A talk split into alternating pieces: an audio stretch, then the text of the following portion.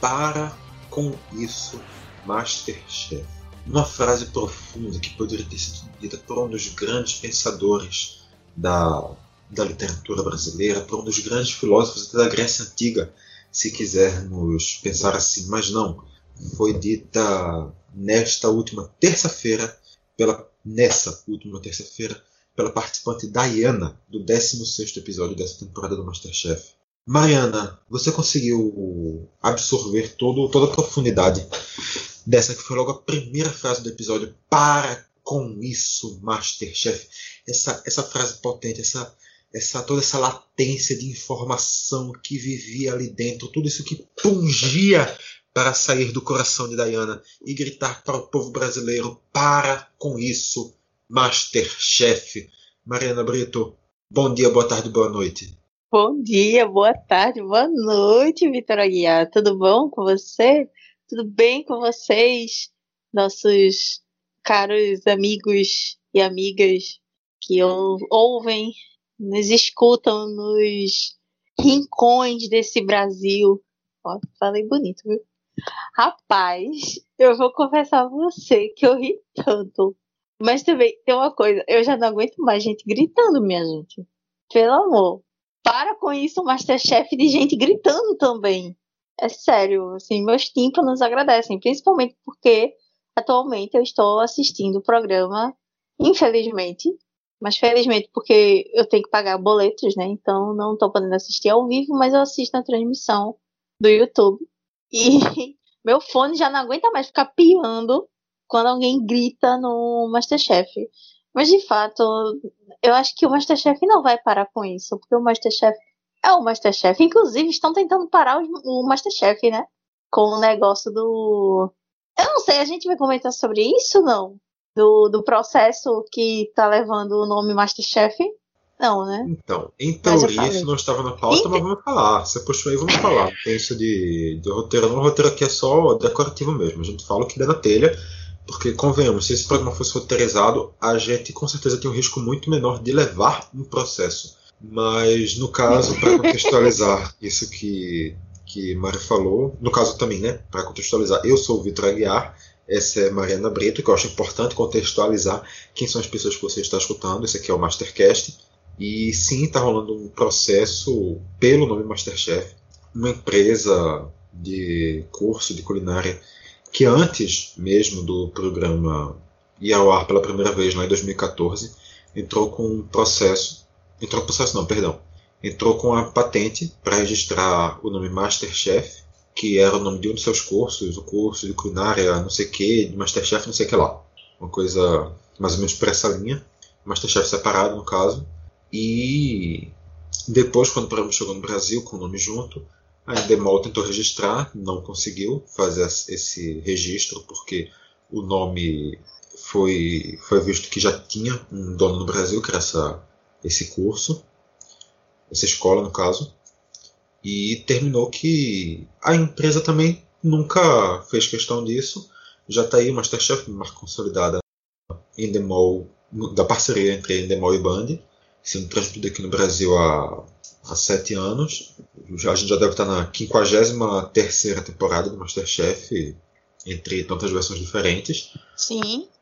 E agora a, essa empresa decidiu entrar com ação na justiça para pedir os direitos do nome, para impedir que a, que a Band e a Endemol utilizassem essa, essa terminologia Masterchef para o programa de televisão e pediu inclusive urgência para que essa pauta ser resolvida, mas pelo menos a parte da urgência não foi não foi concedida, porque se eles já se eles não entraram com esse pedido há tanto tempo e já permitiram que o programa tivesse tantas temporadas, não teria motivos para urgência.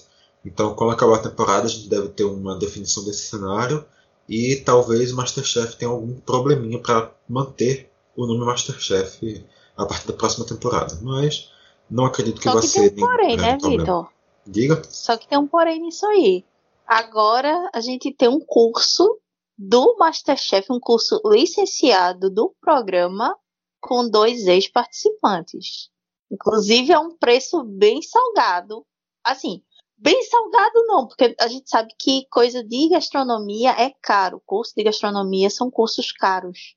Mas um curso online, que inclusive é, eu estava assistindo o episódio dessa semana e é feita a propaganda desse episódio antes de dois antes de dois blocos do programa do YouTube, que é um curso chamado Segredos do Masterchef, ou Segredos de Masterchef, agora eu esqueci, que é com o Léo Young e a Michelle, meu marido francês, Crispim.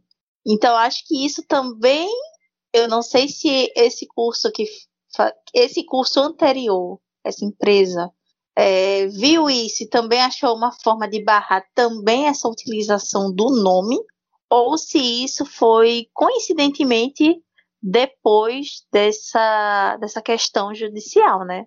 Então, assim, também é um outro embrólio acerca dessa temática, né? É, eu acredito que tenha sido realmente só coincidência, porque eu acho que não teria tido tempo hábil para essa empresa entrar com a ação, ter a primeira resposta, já isso já ser uma coisa divulgada e o Masterchef entrar com o curso. Eu acho que não teria tempo hábil mesmo para tudo isso, porque foi realmente um lançamento muito recente desse curso do Masterchef.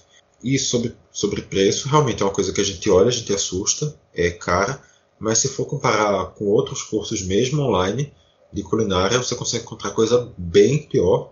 Diga-se de passagem, coisa bem pior, inclusive de, de pessoas ligadas ao Masterchef também. Preços mais altos com coisas de jurado do Masterchef, com coisa de participante do Masterchef, tem sim se você procurar por aí. Mas eu tô pensando seriamente em Sim. fazer pra, pra, pra falar, ó, a louca, a pessoa fazer e depois falar como é a experiência, né? E pela experiência. Vamos ver se meu cartão de crédito passa, eu consigo fazer isso. É, a, Mas... gente, a gente paga de doido, a gente divide uma, uma assinatura, assiste os dois juntos e depois comenta no programa. Rapaz, bora. Vamos, na, na, na moralzinha. É, vamos, vamos, ver esse golpe aí. Vamos ver esse golpe aí. Vamos ver, vamos ver, vamos ver. Enfim, gente, ninguém ouviu isso, tá? Só pra deixar claro. Ninguém ouviu. Não, não, não nem conheço o conceito de crime, não sei nem o que, que, é. O único crime que eu cometo é amar demais, minha gente. Vamos começar esse programa. Solta essa vinheta aí, por favor. Obrigada de nada.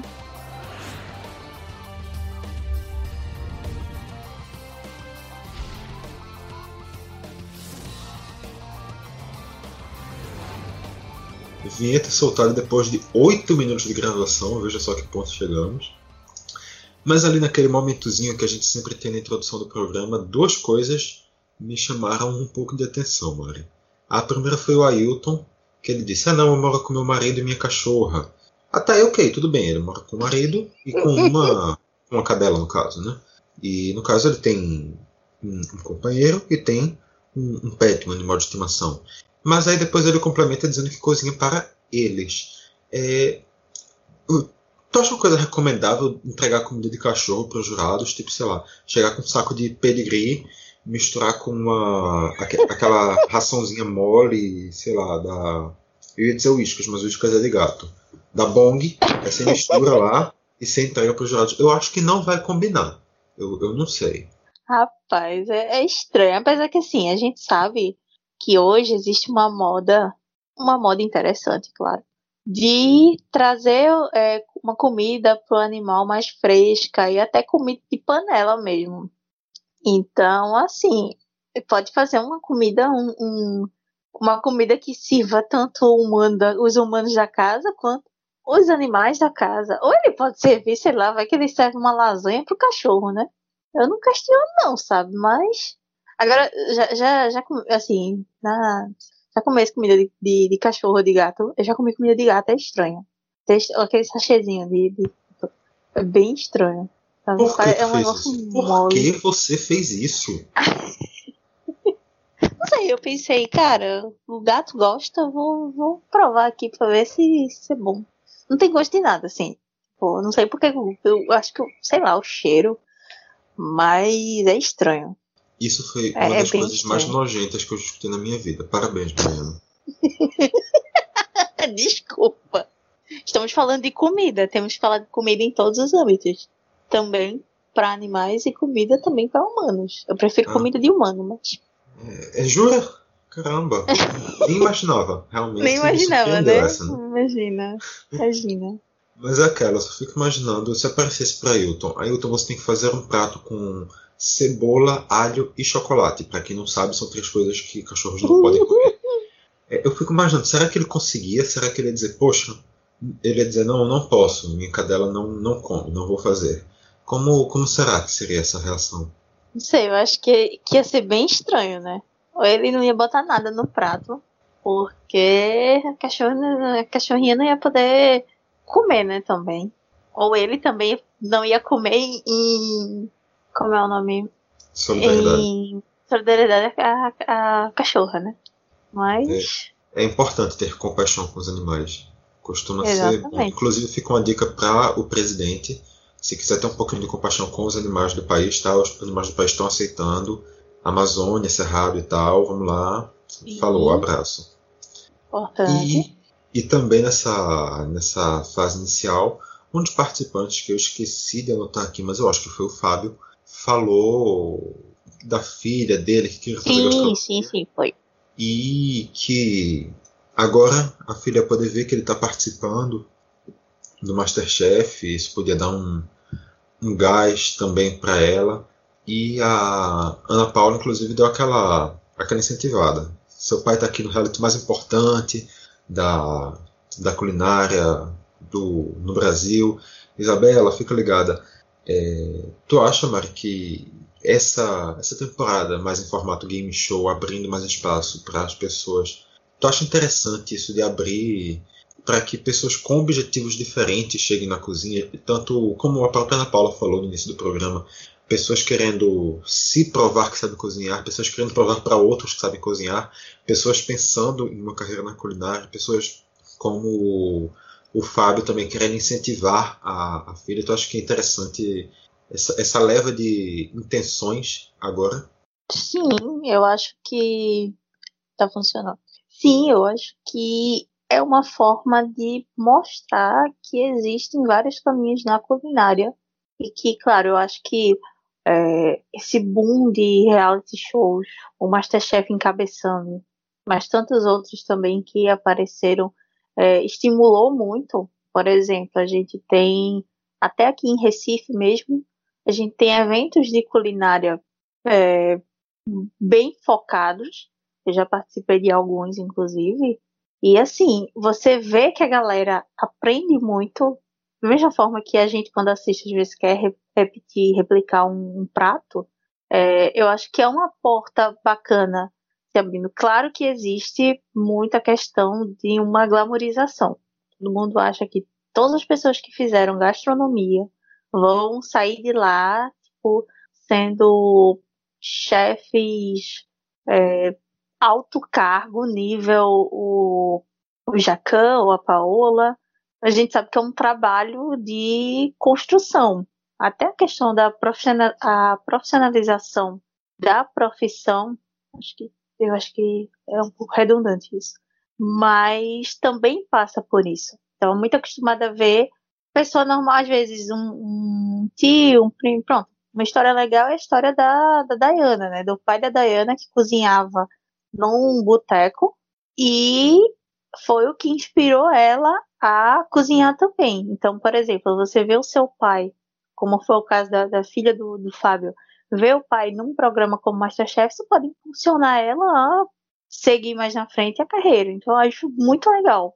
Tanto que a popularização da, do meio culinário, do meio gastronômico, é importante, sabe? Você entender que você pode cozinhar na sua casa uma comida tão boa quanto num restaurante caro, sabe? Eu acho, eu acho bem legal.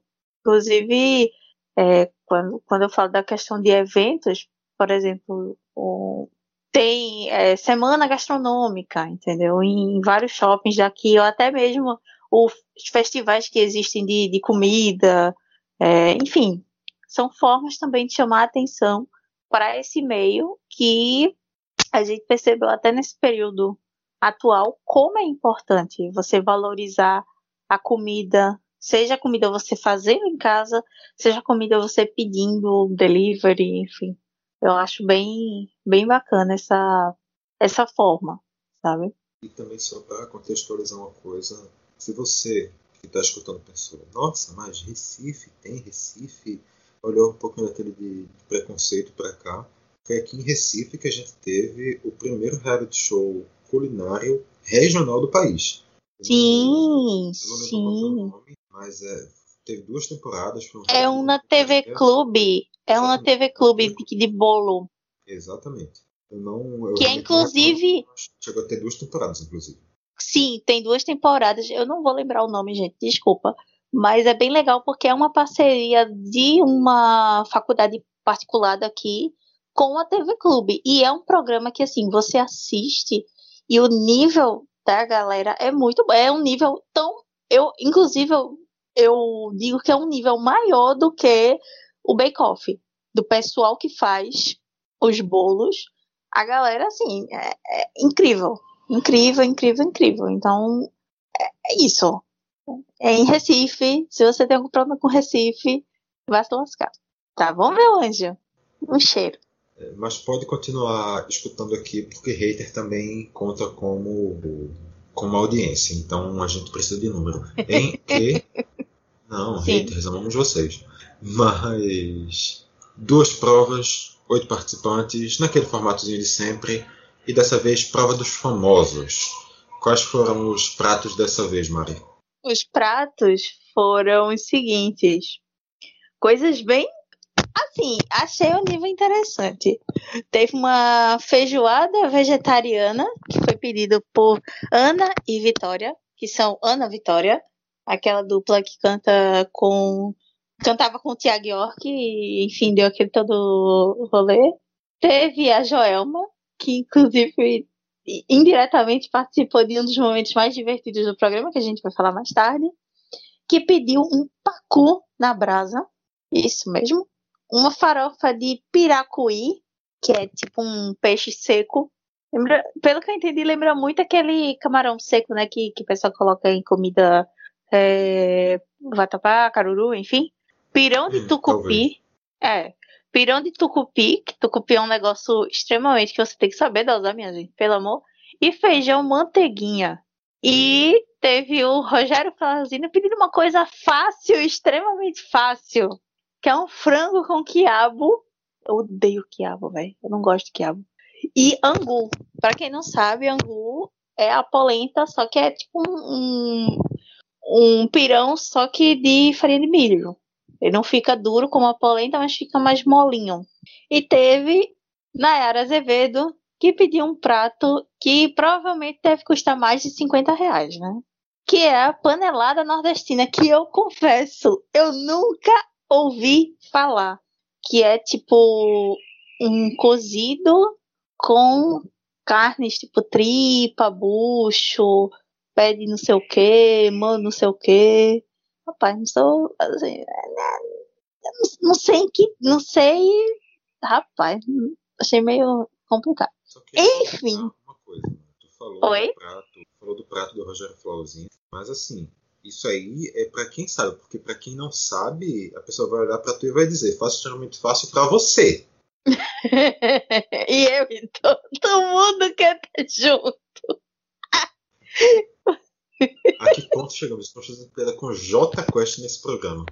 Meu, meu Deus. Inclusive, uma coisa que a gente, que a gente vai. A caixa, como é o nome da. Os pets tornaram presentes no episódio do Masterchef esse, esse programa.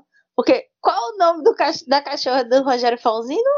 Veveta. A gran... uma... Será que é uma homenagem à grande Ivete Sangalo? Rapaz, se não for, é, né? Porque Veveta é o apelido de Ivete. Tipo, como assim a cachorra de Ivete chama Ivete? Ou chama Veveta? Eu fiquei muito. É sério. E a cachorra é muito fofa, meu Deus. Não, ela. Ai. Ele falando e ela lá atrás, olhando pra ele, tipo, com o cara de. Ah, o que, é que ele tá fazendo? Eu tô com vontade de pegar e abraçar aquela cadela. Sim, também. Imagina, imagina se a Mora, um dia a gente gravando, faz um negócio desse, aparece atrás de tu. Tu vai ter medo, né? Tu não vai achar fofo, vai querer abraçar. Então, a gente conheço. grava por áudio. A Mora, pra contextualizar, é a coelha que eu tenho. Mas eu tenho um cachorro também, tá? Bob pode aparecer também, mas coisa ele vai ficar latindo. Eu acho que não compensa, não.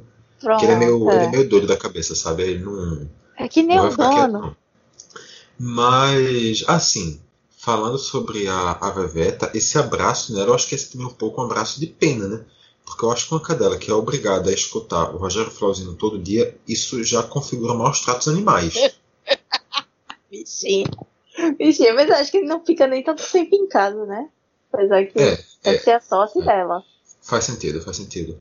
Mas assim, nesse mesmo contexto, o Fábio, aquele mesmo que estava falando da filha lá no início, disse que é mofanzaço do Rogério Flauzino. Isso existe, Maria?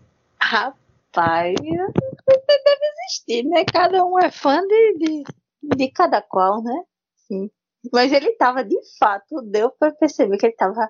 Quando ele viu a cara do, do Rogério, ele ficou animadíssimo. Assim, ele ficou. Eu vi a hora dele quebrar o, o tablet e, e abraçar o Rogério e a Veveta. Mas deve existir, né? Tem, tem, apesar que eu senti ele meio uma, uma, uma vibe meio tiozão animadíssimo, sabe? Tiozão alegre.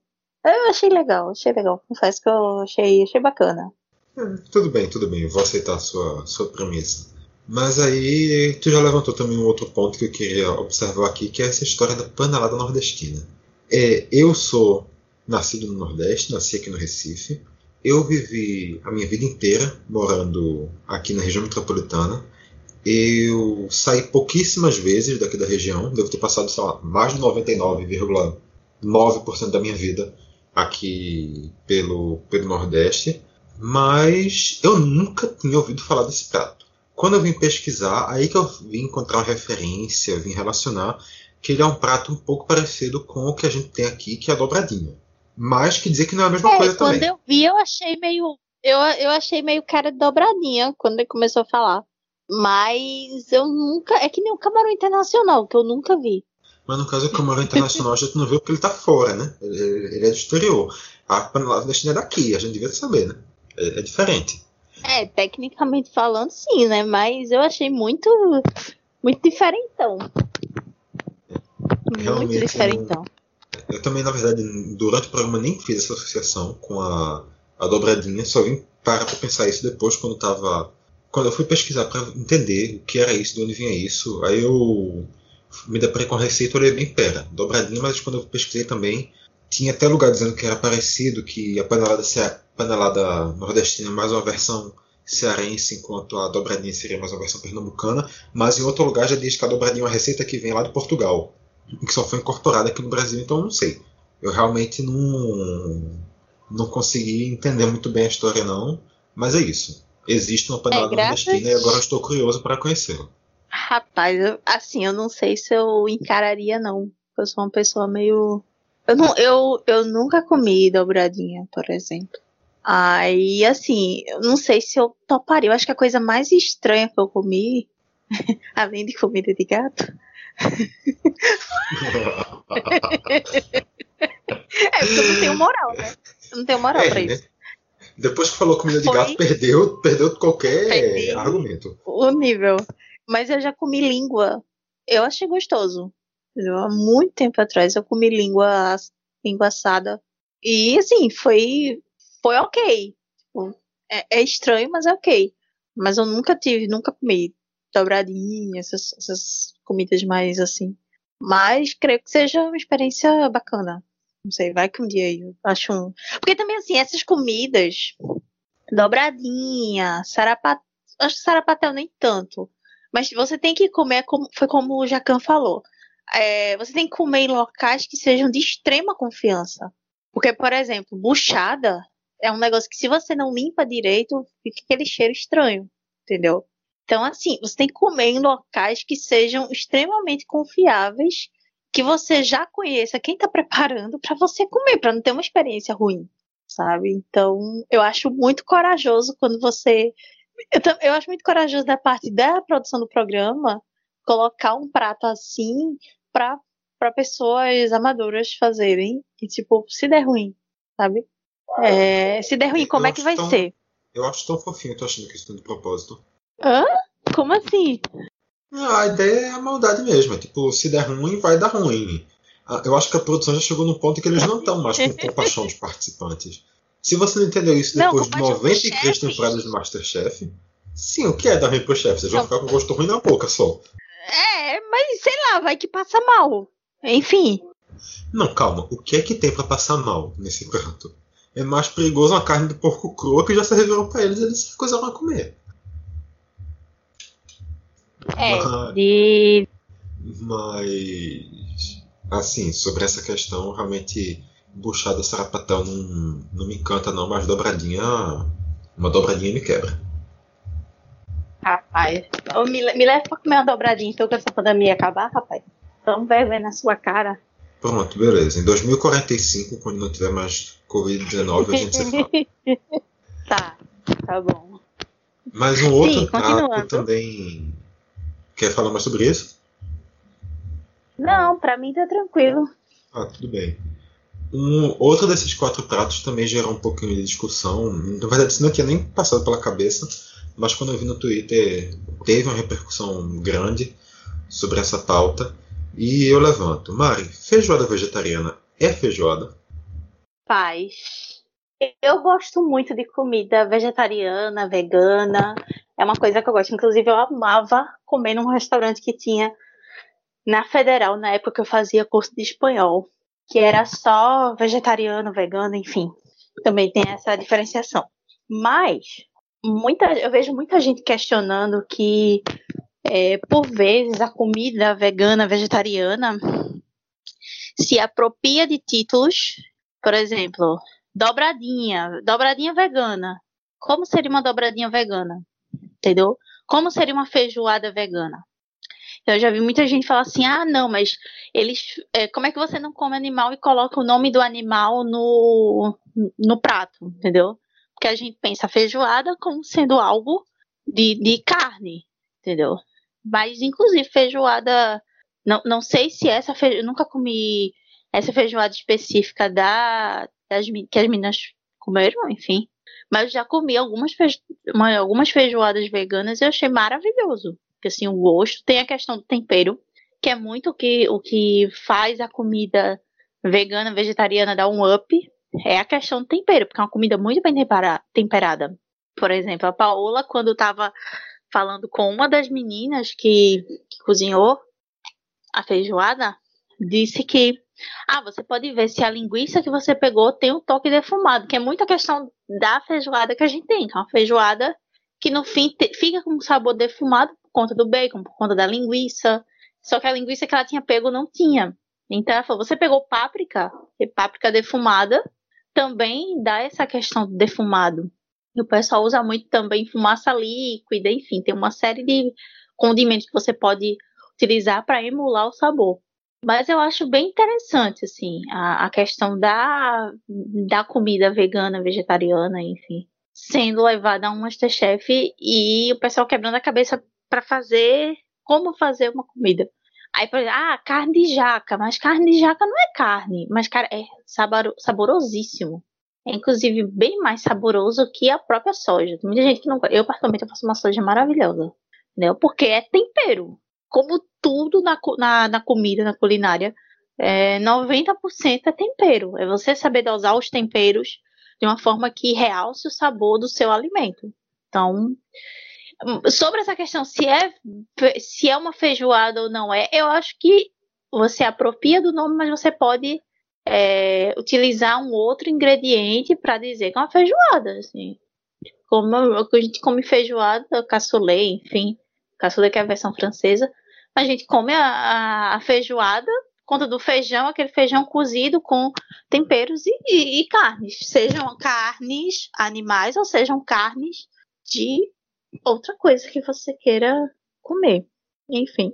Hum também, minha visão também é mais ou menos essa. Eu acho que talvez valha o uso do nome, mas realmente por um lado de uma, de uma reinterpretação. Mas eu entendo também a, a galera que, que simplesmente olha e diz, não é feijoada, porque o referencial de feijoada que se tem não é esse que todo mundo conhece feijoada como uma coisa que tem uma diferença bem, bem gritante. Mas uma coisa que tu falou também me chamou a atenção que é fumaça líquida. Fumaça líquida eu não conhecia não, conhecia fumaça em pó. Inclusive, até tem um pouco aqui em casa, mas, mas fumaça tem. líquida eu nunca ouvi não. Tem. É tipo um, é um líquidozinho, só que você pinga na comida. Diferente da fumaça em pó, você coloca. Ele vem normalmente numa embalagem daquela, parece uma embalagem de Sorine, que tem um contadorzinho. É caro pra Dedéu. É, é caro, é mais de. É, é por volta de uns 150. Também tem ele, é, ele menorzinho, burrif, é, como se fosse um borrifadorzinho. É bem legal também. Fica, fica a dica. Mas não é em todo canto que se encontra, não. Eu, eu nunca encontrei aqui em, em Recife. Eu encontrei. considerando, considerando o preço que você disse que isso custa, eu acho que ninguém vai levar a dica para casa, não. Não! Mas, por exemplo, a fumaça em pó quebra um galho também. É porque tem muita gente que não gosta porque é, se você não sabe pré... se você não sabe fazer, fica os grânulos da. Ela não derrete, entendeu? Fica meio que aquele, aqueles gruminhos. Então, quando você usa fumaça líquida, é bem prático. Você só vai dar uma escada bota no conta-gotinha acabou-se. Só é um negócio caro, entendeu? Como fumaça em pó também é um negócio caro, entendeu? Mas como é que fumaça em pó deixa gruminho? Se é um, um pó tão fino que é quase impalpável. Parece Depende, aquele açúcar né, impalpável. Não tem como deixar aquele negócio com gruminho, não é Depende, se você... Aí é que tá, se você não armazena da forma correta, que dali vai criar uma, uma umidade. Hum, ok, Entendeu, okay. meu anjo? Entendi, entendi, hum. entendi esse argumento. Mas agora, para finalmente começar a falar sobre a prova mesmo, depois de 34 minutos de gravação, Mariana, agora a gente tem que correr para completar isso aqui. Quais são os pratos mais fáceis e mais difíceis daí na tua visão? Eu acho que o, o angu com frango é um prato relativamente fácil, porque você tem que fazer um frango gostoso. E um angu que é só, basicamente, você vai temperar o angu. E o quiabo, que deu para perceber que o pessoal, mesmo não gostando de quiabo, sabia fazer, conseguiu fazer. E para mim, o mais difícil era o da Joelma. Apesar que é, se você sabe fazer um peixe, ok, que peixe de rio é diferente de peixe tem essa diferença. Mas se você sabe fazer um bom peixe cozido, se você pegou a dica que o tucupi precisa ser temperado, ou seja, você tem que botar um pouco do tucupi com os temperos, deixar reduzir para poder aí sim fazer o pirão, eu acho que dava para a galera ter uma, uma noção. E, a, a e, e, os outros eu acho que tem uma, uma complexidade, mas a panelada nordestina também eu acho bem difícil, porque, enfim, ninguém sabia. Tanto que as duas pessoas que fizeram panelada nordestina ficaram dois pratos totalmente diferentes, né? Assim, com quase os mesmos ingredientes, mas com roupagens diferentes. Um foi pro lado da muqueca, outro foi pro lado mais de um, um feijão branco com, sabe? Então, assim, eu acho que foi uma prova equilibrada com relação aos os preparos. Não teve uma coisa tão mais difícil, uma coisa tão mais, sabe, tão mais de boa. Foi uma prova equilibrada. Eu concordo contigo também, mas sobre essa questão do, do prato da Joelma, eu acho, eu também acho que ele é o mais difícil, mas não exatamente por causa dos preparos. Apesar de ser coisas que as pessoas que não têm costume com a culinária do norte realmente não conhecem, a gente vê uma quantidade de preparos grande. É um paco na brasa, um farofa de piracuí, um pirão de tucupi, um feijão manteiguinha, enquanto outras pessoas podiam fazer tudo junto em uma panela só. A panelada nordestina, por exemplo. E esse é um preparo aí que dá para se desenrolar todo junto.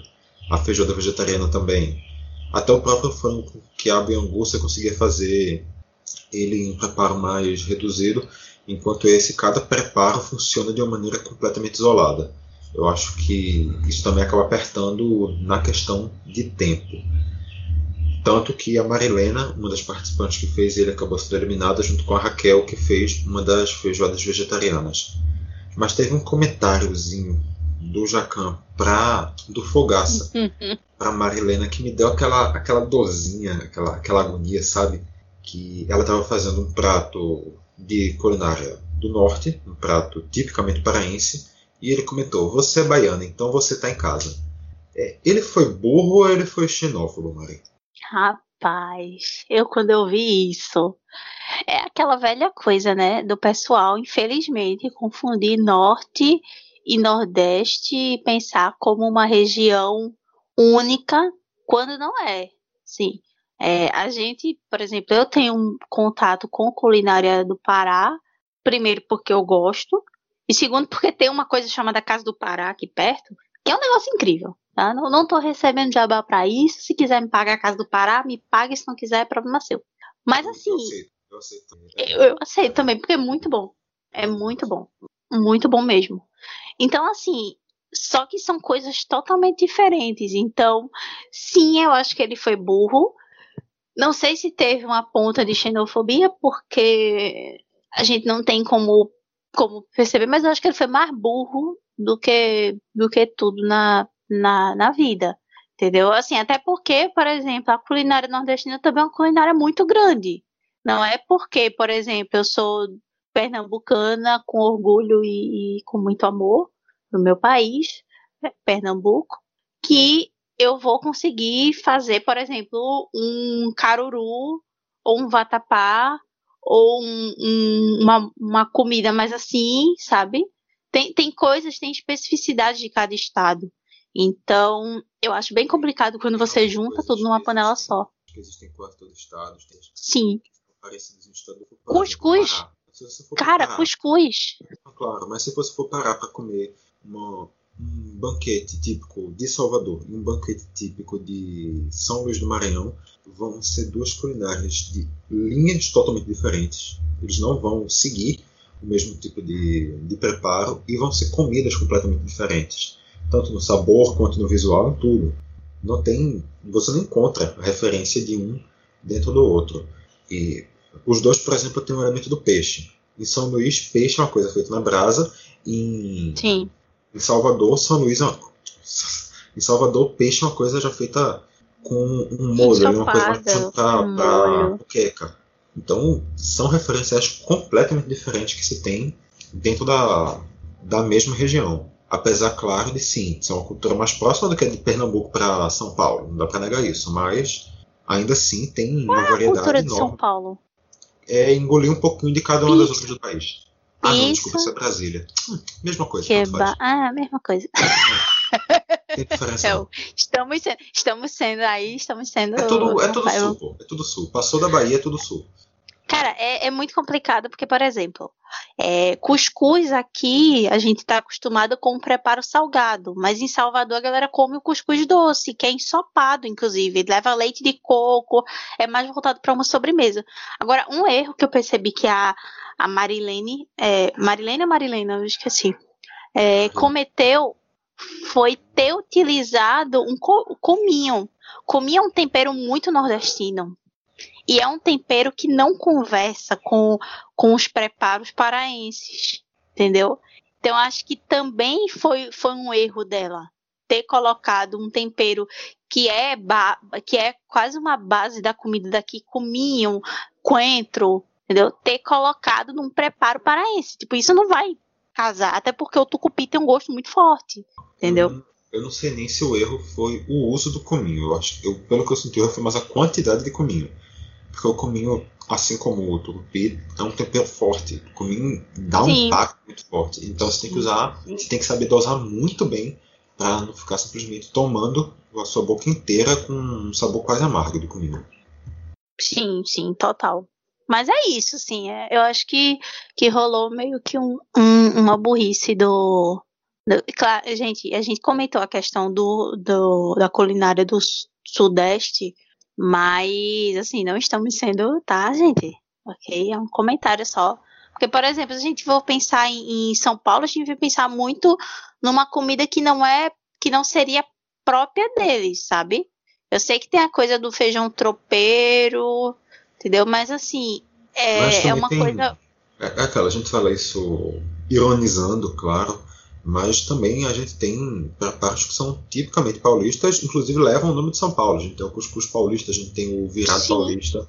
Existe... Sim, que é totalmente diferente do cuscuz daqui. Total, total. E também total. no interior de São Paulo a gente também vê uma cultura uma cultura um pouco diferente do que do que a gente tem no imaginário da capital paulista. Eu, eu não conheço São Paulo, nunca fui. Quer dizer, de São, sendo mais específico, de São Paulo eu só conheço os aeroportos. Chique. E uma, uma vez, para não dizer também que eu nunca estive nas ruas de São Paulo, teve uma vez que o meu voo chegava em um aeroporto e saía do outro quando eu fazia a conexão. Então eu peguei um ônibusinho para cruzar a cidade, o ônibusinho do próprio aeroporto. Tava lá Guarulhos do lado e eu dentro do ônibusinho, Ai, no outro aeroporto. E é tudo que eu conheço da capital São Paulo. Mas do interior eu já eu já tive experiência, eu já fui, já visitei o interior de São Paulo e realmente a a cultura de lá inclusive no sentido de culinária, é muito diferente do imaginário que se tem da, da capital paulista. Tá vendo, gente? Masterchef, Mastercast também é cultura.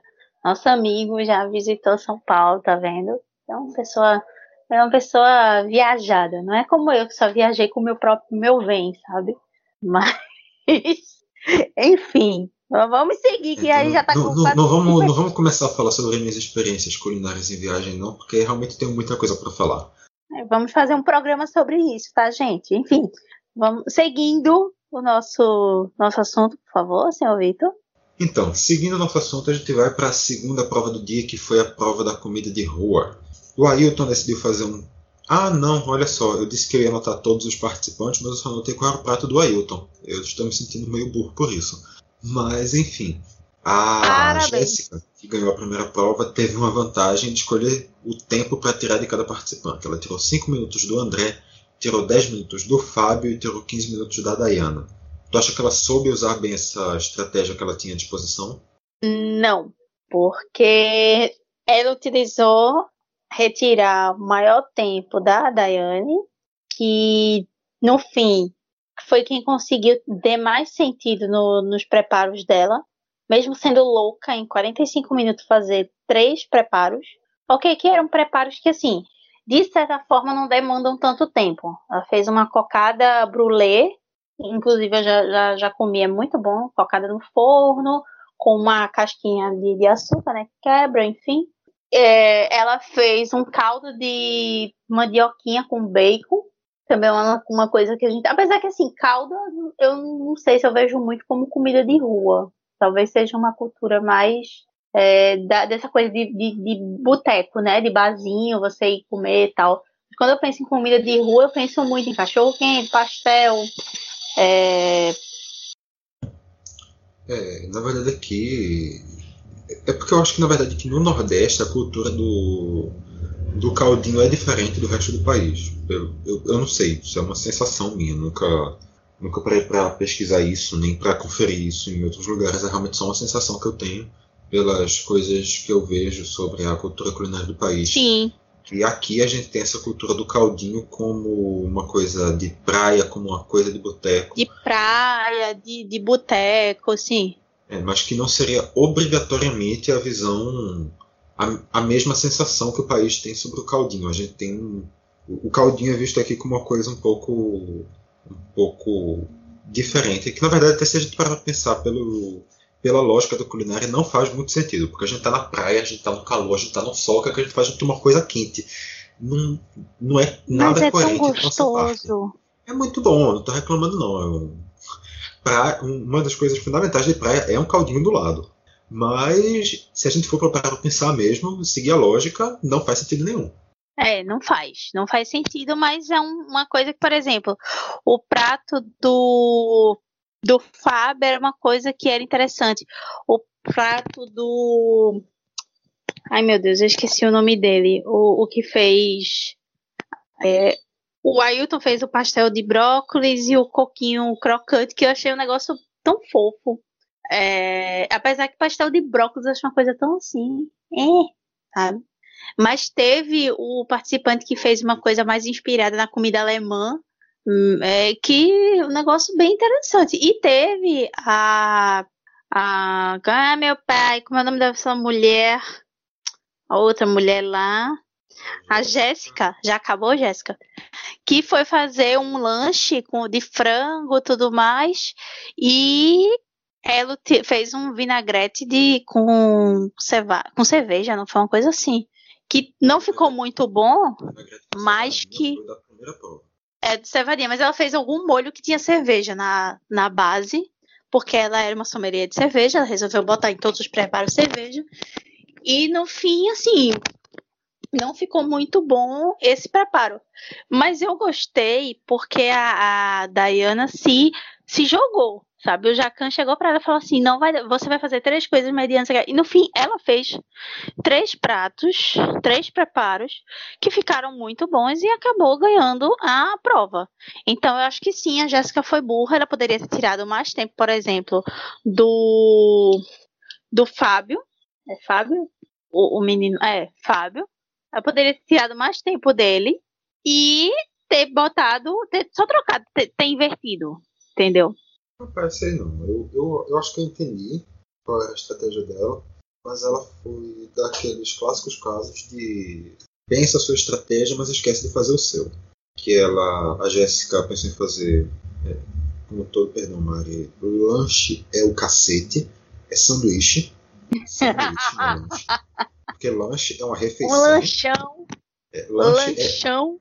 É, lanche é o momento no qual você come o sanduíche, não é o sanduíche. É, sejamos, sejamos muito coerentes, né? Ela decidiu fazer um sanduíche Sei. de frango, mas ela simplesmente derrubou um dos, um dos pães e acabou se enrolando toda. Conseguiu apresentar um, um sanduíche aberto que fazia sentido, mas estava faltando. Utilizando aquele termo muito conhecido do Masterchef, estava faltando um chan no frango ao curry dela.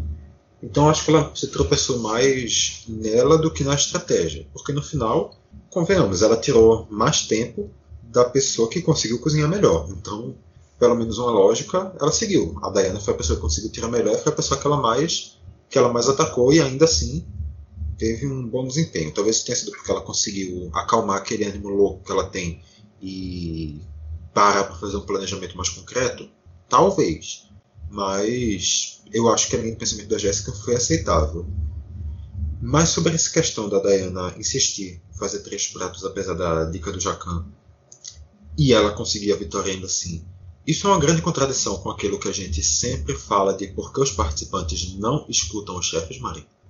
Sim, é uma contradição, mas que também eu acho que vai muito. Às vezes você segue o, o seu e quebra a cara, como já teve episódio. Mas também já teve episódio que a pessoa seguiu a, a sua. o que estava querendo, não ouviu os chefes e no final ficou maravilhoso, sabe? Então, assim, eu acho que vai muito de um senso. Se você sabe o que você está fazendo, então, antes de qualquer coisa, se escute. Por se você tem dúvida, eu acho mais interessante você ouvir uma pessoa que tem mais, tem, tem uma bagagem, um preparo maior do que o seu. É, uma moeda, como qualquer moeda, que tem dois lados, né? Você pode jogar para cima, ela tirar cara e você se dá bem, ou tirar coroa e você simplesmente sair virando piada nacional. Mas no fim, vitória justa da Diana. Eu achei justa e achei muito bonita, porque, enfim, claro, teve aquela carga afetiva, tinha a comida que meu pai fazia, eu estou fazendo, e enfim, talvez eu tenha chorado, talvez eu tenha chorado. É, mas eu achei bonito. E é meio que uma, uma, uma forma de mostrar que esse formato de programa trouxe muitas pessoas que poderiam não participar do formato original participando e, enfim, podendo estudar mais, podendo é, se profissionalizar até para quem sabe seguir uma carreira no meio ou até participar de um Masterchef de fato, sabe? Um Masterchef versão estendida, sabe? Eu achei bem, bem bonito. No fim, gostei, gostei. Achei bem, bem bacana. Então vamos àquilo que realmente importa, que é a definição de quem leva o troféu, utilizando as palavras que a Ana Paula utilizou essa semana, que eu fiquei muito sem entender que ela está dizendo você ganha isso, isso, isso, depois, e claro, você também ganha mega, ultra, super, ultra, fantástico, ultra, mega, super, mega, hiper, troféu do Masterchef. Aí mostra mais do troféu, aquele negocinho que rotou Eu fiquei olhando para aquilo. Eu, serpentina, eu, né? Pois é, aquela serpentina de, de repelente. Eu olhei aquilo, eu fiquei, eu fiquei um pouco rindo da, da cara da Ana Paula. E eu fiquei me sentindo um pouco mal por isso, porque a Ana Paula é maravilhosa, mas enfim, faz, faz parte, acontece. Enfim, quem vai ganhar hoje o nosso pé de citronela morto, que vai ser a premiação dessa semana da frase da semana. eu repeti semana, mas não importa. A gente já sabe quem é que vai ganhar, né, Mário? Acho que não tem nem concorrência, mas vamos ler primeiro os outros concorrentes para pelo menos fingir que a gente está sendo democrático. A Ana Paula Padrão, lá no início, naquela história do Fábio, da Isabela, a filha, a inspiração, ela solta: Isabela, fica ligada. Essa é a primeira concorrente. A segunda concorrente é o Jacan, é o Fogaça. É o Fogaça, não o Jacan, Fogaça. Na hora que leva a feijoada vegana, um prato lá de jaca, aí o Jacan começa a comentar, não sei o que, não sei o que, e o Fogaça manda jaca, jaquinha e jacan. A terceira concorrente é uma conversa entre Jéssica, Jacan e Ana Paula. Começa a ficar aquele, posso ir, não posso ir, vou, não vou, só falta eu, ah, e aí o que, é que eu faço? Posso ir, não te chamei não. E a Ana Paula solta, não chamou, mas ela já está indo. É rolou essa conversinha também. Mas obviamente. Quem nunca, né? Quem nunca fez isso na vida? Pois é. Obviamente quem ganha a frase da semana, não vou nem te deixar comentar, Mari, é o Jacan batendo o cabelo da Joelma, né? Que na verdade é, eu acho que já é a segunda ou terceira vez que não é nenhuma frase que ganha a frase da semana. É uma coisa que compila um momento é tão ação. maravilhoso. É, é uma ação que compila um momento tão maravilhoso que ela não precisa de verbo para ser considerada frase. Concordo plenamente. Foi um momento. E, te, e ele se repetiu. A primeira vez foi mais bacana. Eu acho ele jogando o nada da cabeça dele. Mas depois ele pegou uma toalha e ficou rodando e fingindo que era Joelma batendo o cabelo. Eu achei sensacional, sabe? Tá? E uma pessoa que eu gostaria de ver dançando com Joelma, Eric Jacan. Tá, gente? Se você puder, se a Band puder um dia fazer esse momento, seria incrível. Seria o famoso cavalô mancou, né? Pai do Mas, enfim, Mariana Brito, chega-se a hora da gente dar aquele recadinho final e dizer que quem quiser escutar mais dessa loucura, que a gente jura que os outros programas são menores, só hoje que realmente tem muita coisa para falar. Mas quem quiser escutar mais dessas loucuras um pouquinho mais curtas que essa, pega aí no teu Instagram, no teu Twitter, no teu Facebook, no teu Castbox, no teu Spotify, no teu Deezer, no teu Apple Podcasts, no teu Podcast Addict, no teu. Eu não sei se eu já falei Google Podcasts, mas eu falo de novo. Na plataforma de podcast que você preferir, ou então naquelas três redes sociais que eu falei lá no início, procura Caixa de Brita. Esse fica seguindo a gente. Não é só sobre Masterchef. A gente tem também atualmente produções sobre futebol e sobre Fórmula 1 que a gente está atualizando o cenário do futebol nordestino no Descobracast, futebol pernambucano, Sim. no Descobracast.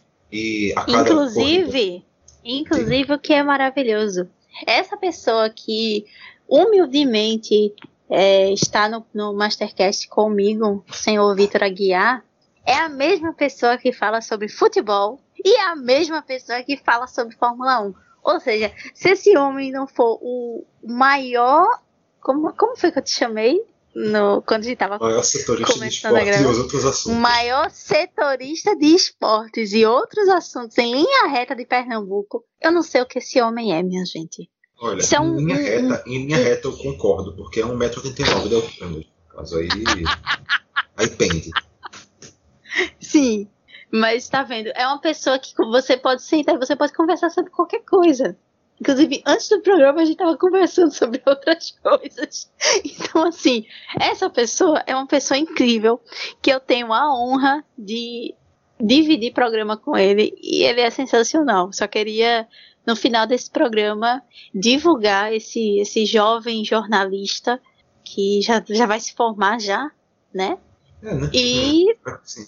sim, e dizer o quão incrível que é participar desse programa com ele e participar e, e, ver a carreira dessa criatura decolando tal qual um, um foguete em, em, meio à lua com Joelma batendo cabelo, tá? Eu só queria dizer isso, sim. E obrigada por dividir o Mastercast comigo, viu?